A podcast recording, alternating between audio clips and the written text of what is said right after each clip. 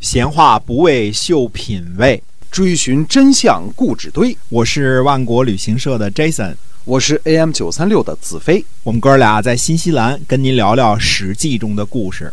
好，各位亲爱的听友们，欢迎您回到我们的节目中啊！这个我嗯们的节目呢是跟您讲《史记》，讲历史，但是我们的这个节目呢，您可能听着呢会，嗯，哎，略有不同啊，比较用一种比较轻松，但是呢很认真的方式在讲这个历史。好，我们继续来跟您聊。嗯，是的。那么说，这个上次我们讲完了这个齐晋安之战啊，安之战呢，其实就像什么说，我们说春秋的主轴呢，就是晋楚争霸，永远是北方的晋国和南方的楚国两国打架，中间夹杂着好多这个。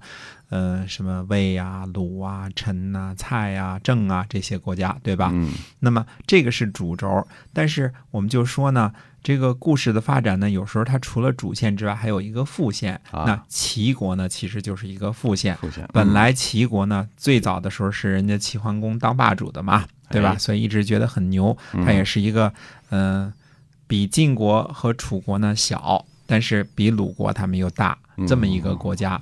那么终于呢，由于这个笑话人家跛脚，以后见人残疾千万不能笑话啊！对这个是人跟人之间应有的尊重，对吧？笑话人家是不道德的。哎，不道德的。嗯哎，那我们讲完了这段之后呢，这回我们稍微的轻松点啊，回头讲一讲我们聊了很久的这个春秋第一大美人儿夏姬啊。嗯前边我们说过呢，楚庄王和子反呢都想娶夏姬，最后呢都被申公吴臣给劝阻了。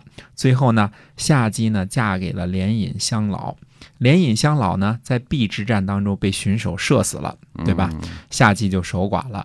连尹相老的儿子黑妖霸占了夏姬，哦，算起来这个夏姬是黑妖的后妈。嗯，对， 所以啊你看这夏姬招人啊，哎侧面证明了夏姬是多么的有魅力，是吧？ 对的，嗯嗯嗯，申公巫臣呢就派人来对夏姬说：“他说设法回到郑国，我娶你。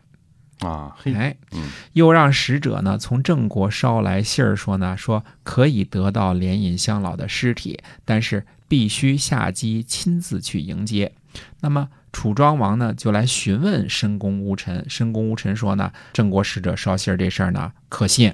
嗯他说智莹啊，他的父亲啊叫荀首，很得晋成公的宠幸，这是早的事儿啊。嗯他说他是荀林父的最小的弟弟，最近呢升为中军佐。荀首呢和郑国的黄须交好，一定会靠着郑国呢用连尹相老的尸体和公子谷臣呢来交换荀营。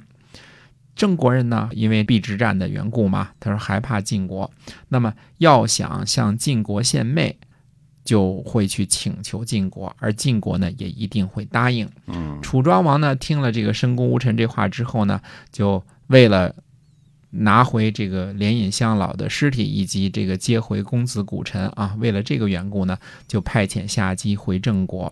夏姬临行前呢，对送行的人说呢，说不得到连尹相老的尸体呢，我就不回来。嗯，发誓啊啊，表示自己的这个决心。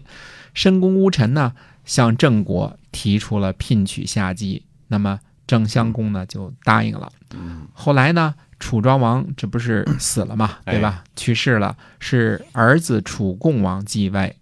楚共王继位的时候呢，他就想准备进行什么阳桥之役。所谓的阳桥之役，它的目的呢，就是联络齐国，不是齐国被打了嘛，对吧？嗯于是呢，他就派遣申公巫臣呢出使齐国，并告知军队出发的日期。申公巫臣呢带上了全部的财产上路，在路上呢遇见谁了呢？遇见了申叔轨和他的父亲申叔时。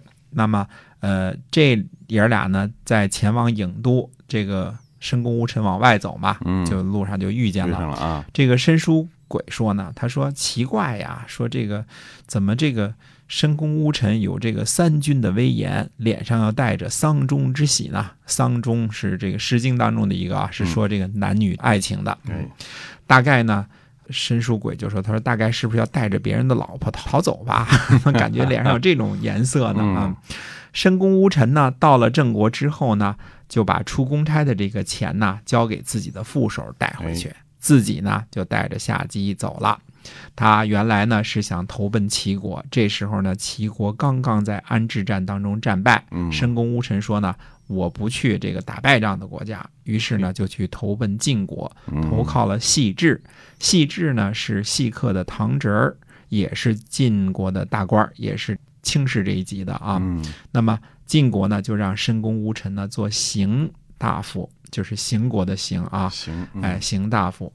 我们说一下，回想一下，看一下这个陈国原来被攻陷的时候呢，是呃楚庄王的十六年，后来楚庄王去世呢，这都是二十三年了，已经过了好多年了啊。嗯陈国呃攻陷的时候，被攻陷的时候应该是公元前五百九十八年，呃楚庄王去世呢是五百九十一年，就过了七年了，对吧？哎，这时候的夏姬呢，呃，往少了说也是四十多了啊，真是啊嗯稍微多一点都快五十了啊，因为原来就就已经那个时候就过了七年了嘛，对吧？嗯嗯嗯，哎，申公巫臣呢，从这个人的几次亮相来看呢，是一位很有本事、深得楚庄王信任，而且身居高位的大臣，经常呢来往于各国之间，充当使节，给楚庄王出谋划策。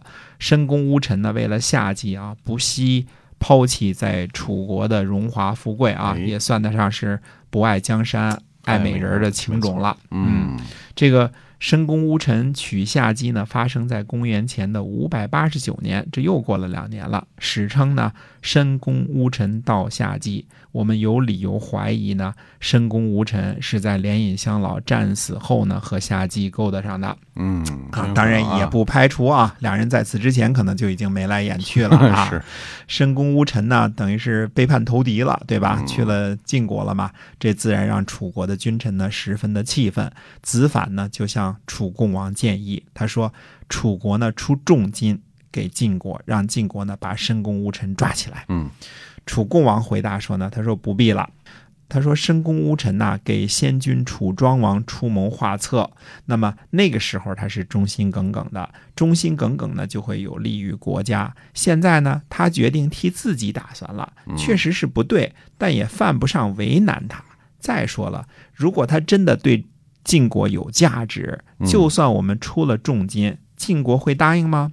如果他对啊晋国没有价值，抓起来不抓起来又有什么分别呢？对，哎，嗯你看楚共王这这个看法是可以的啊。我们说嗯楚共王同学呢，这个继位的时候只有十岁，十岁的孩子能说出这样的话啊，可见其见识非凡。这个楚国少年国王是，呃，经常是很有道行的。嗯，十岁的孩子这话说的是非常的好的啊。不是一般人孩子能说出来的哈。嗯嗯十岁，这个 二十岁未必说得出来啊。嗯十，岁的时候，好多人还玩尿泥呢，是吧？哎，没错儿嗯，哎，这个楚共王呢，并不因为申公巫臣这个使节中途废命而更改计划，而是继续呢邀请齐国，呃，准备的阳桥之役。那么阳桥之役到底最后是怎么样？打得起来没打得起来？